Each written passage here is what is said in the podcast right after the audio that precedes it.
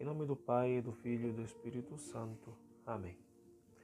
Caríssimos irmãos, hoje, há exatos nove meses do Natal, a Santa Igreja celebra a Anunciação do Senhor, solenidade em que festejamos a encarnação nas entranhas puríssimas de Maria, sempre Virgem, do Verbo Divino, nosso Senhor Jesus Cristo. No Natal, celebramos o nascimento do Filho de Deus. Hoje, no entanto, o fato de ele ter assumido da Virgem um corpo verdadeiro, animado de alma sensível, isto é, o Adão todo, exceto no pecado. Ele, que na sua divindade é imortal, incapaz de sofrer, fez-se passível e mortal segundo a carne, tornando-se capaz de participar dos nossos sofrimentos, para que pudéssemos participar um dia da glória de sua felicidade. Por isso, se não houvesse realizado antes o mistério da encarnação, não poderia haver depois o da Páscoa, porque se ele, por seu corpo e sangue sacrossantos, não se tivesse feito a si mesmo vítima e preço do nosso resgate, não teríamos sido resgatados, tirados das trevas da morte e elevados à luz da vida.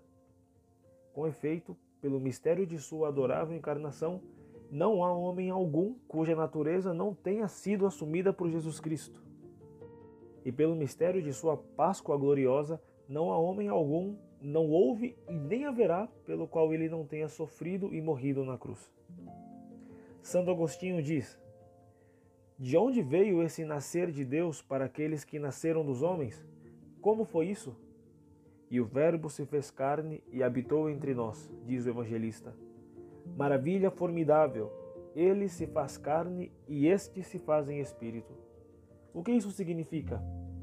Ó oh, bondade, meus irmãos, levantai o ânimo, no entanto, para ter esperança e receber coisas maiores.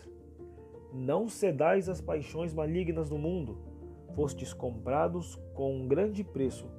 Por vós o Verbo se fez carne. Por vós, aquele que era o Filho de Deus se fez filho do homem, para que vós, filhos do homem, vos tornasseis filhos de Deus.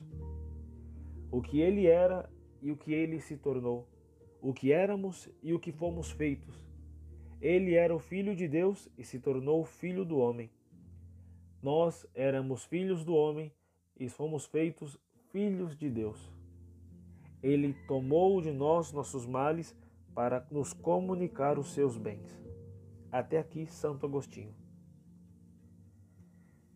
Estimadíssimos irmãos, se Cristo, com força divina, preparou o cálice talutar das nossas fraquezas, assumindo Ele mesmo o sofrer e o ser fraco, para que nele nos tornássemos fortes? Não deixemos de beber desse remédio de salvação, abraçando na Igreja aquela fé que opera mediante a caridade e nos associa ao mistério pascal, daquele cujo reino não terá fim, daquele que se fez carne e habitou entre nós. Em nome do Pai, e do Filho e do Espírito Santo. Amém.